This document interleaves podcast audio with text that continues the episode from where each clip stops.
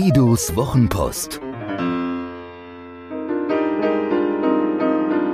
Seine besten Gedanken zu Kommunikation, Inspiration und einem spektakulären Leben.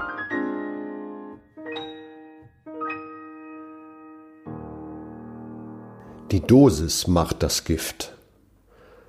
Freiheit ist ein Schlüsselbegriff unserer Zeit. In der Werbung, in der Politik, in der Philosophie. Doch das Konzept Freiheit, es wankt. Vergessen Sie das mit der Erziehung, sagte der wunderbare Karl Valentin. Die Kinder machen Ihnen sowieso alles nach. Wir sehnen uns nach Vorbildern, durch die wir sehen, wie wir selbst sein wollen und wie nicht. Das funktioniert im Kleinen wie im Großen. Der coole Onkel, der Schurkenstaat, die Schwiegermutter, Island.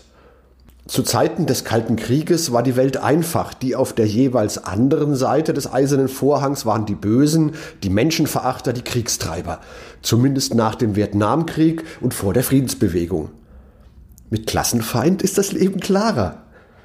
Der in Berlin lebende Philosoph Byung-Chul Han aus Korea stellte fest, dass wir kein Gegenüber mehr haben, mit dem wir uns auseinandersetzen können, wie die Fabrikarbeiter früher mit den Fabrikbesitzern, wie die Gegner der Volkszählung in den 80ern mit dem Staat.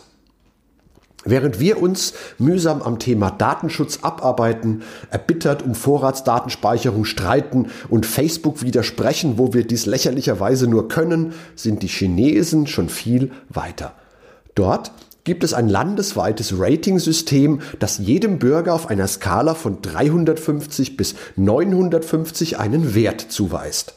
Das ist einerseits ein Bonitätsindex, andererseits auch ein Bonussystem.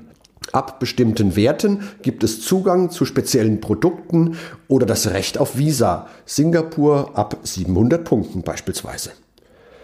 Ich kaufe online und bezahle auch online, Punkte rauf. Ich habe die Rechnung vergessen, Punkte runter. Ich kann die Klappe nicht halten, melde mich politisch zu Wort, Punkte runter. Ich habe das falsche Produkt gekauft, Punkte runter. Und weil wir alle so schön vernetzt sind, reagiert der Score auch auf das Verhalten meiner Freunde in sozialen Netzwerken. Punkte runter bei Freunden, Punkte runter bei mir und umgekehrt. Das geht im totalitären China einfach. Das System wird von Alibaba und Tencent betrieben, die ohnehin alle wirklich relevanten Online-Angebote kontrollieren. Und wer globalpolitisch schwarz-weiß sieht, kann sich jetzt freuen, weil wir im chinesischen Datendrachen wieder ein Feindbild haben. Und die Schufa? Die Höhe meiner Kreditzinsen hängt von der Auskunft unserer deutschen Datensammelstelle, der Schufa, ab. Auch da gibt es vertikale und horizontale Kriterien. Habe ich zu viele Konten? Schlecht. Kredite immer brav zurückbezahlt? Gut. Wohne ich in einer Gegend mit guten Nachbarn? Gut. Wohne ich in Wiesbaden, wo der Schuldenstand der privaten Haushalte den von Mainz deutlich übersteigt? Schlecht. In den USA gibt es ein Unternehmen namens Axiom, die machen das richtig gut. Für rund 300 Millionen Amerikaner mit einem Datenschatz, der die Vorstellungen der meisten Konsumenten übersteigt. Axiom arbeitet seit über 40 Jahren an ihrer Datenqualität und dazu verbinden sie Datenbanken online und offline. Weil es so einfacher ist, haben die meisten Kreditkartenunternehmen beispielsweise ihre Kundendaten gleich auf Axiom-Servern liegen. Zu den Partnern gehören außerdem Twitter, eBay und Überraschung, Facebook.